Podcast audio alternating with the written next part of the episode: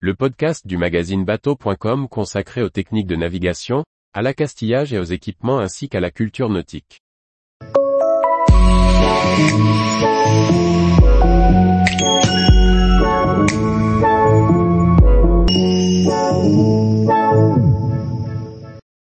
Stage World Sailing, une formation sécurité qui devrait être obligatoire pour tous les marins. Par Maxime le Riche. Ex-stage ISAF, le stage World Sailing offre une solide formation pratique et théorique pour prévenir les risques en mer et réagir efficacement en cas d'urgence. Nous avons suivi une session au sein de Survie Mer Formation, basée à la Pointe Rouge de Marseille. Fondée en 2001, Survie Mer Formation est spécialisée dans les formations à destination des travailleurs offshore, des pilotes d'hélicoptères et des plaisanciers. Ces locaux sont situés sur la base de l'Institut national de plongée professionnelle, où cohabitent la sécurité civile, la COMEX, la SNSM et le CNRS, une sorte de mec de la sécurité en mer. Il existe une dizaine de centres en France qui prodiguent la même formation, sur des durées variant de 2 à 3 jours. Et cette formation est de plus en plus sollicitée, comme nous l'explique Xavier Mouchet, un des dirigeants de Survie Mer Formation.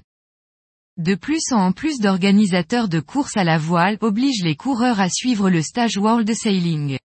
Mais nous accueillons également des plaisanciers ayant pour objectif de partir en croisière, en famille ou en équipage réduit.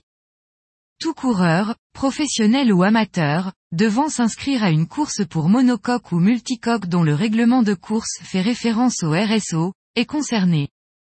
Selon l'article 6 des RSO, pour les courses en équipage, deux personnes minimum doivent être formées et au moins 30% de l'équipage. Pour un équipage de mini, 100% des équipiers doivent être formés. L'équipe pédagogique est composée d'une dizaine de formateurs, qui apportent tous une expérience importante dans le sauvetage de marins. Officiers de marine marchande, patrons de canaux SNSM, marins-pompiers, médecins urgentistes, tous ces professionnels ont des expériences complémentaires à transmettre aux stagiaires. Le formateur détaille, nous sommes reconnus par des organismes tels que l'AFNOR, l'IMCA et l'IASST, ce qui nous permet d'avoir des retours d'expérience sur les accidents en mer. En voile, la traçabilité des accidents est encore assez limitée, mais ça progresse. Le médical, c'est comme hisser les voiles. Pour savoir faire, il faut pratiquer, nous scantons dès les premières minutes du stage. Et nous n'allons pas chômer durant ces trois jours. L'équipe alterne dans un rythme soutenu phase théorique et exercice pratique. Le tout avec minutie, malice et professionnalisme.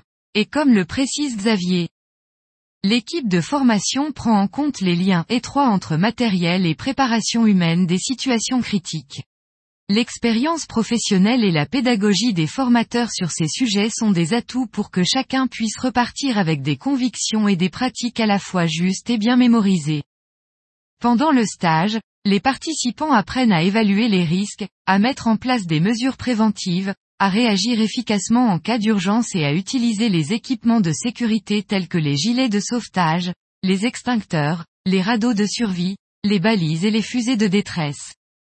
Une partie de la formation se déroule dans l'eau, en combinaison de survie, afin de procéder à des exercices pratiques. Ce module est destiné à appréhender le gonflement d'un radeau, organiser la vie à bord de celui-ci, maintenir son équipage soudé. Une simulation des litreuillages est également opérée avec la grue du port.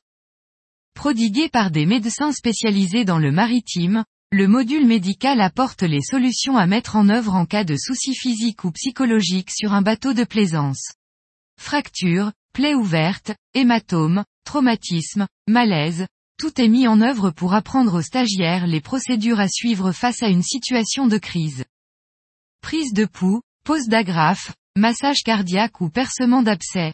La pratique concrète de ces gestes médicaux limite l'appréhension que le personnel non médical ressent face à des situations stressantes.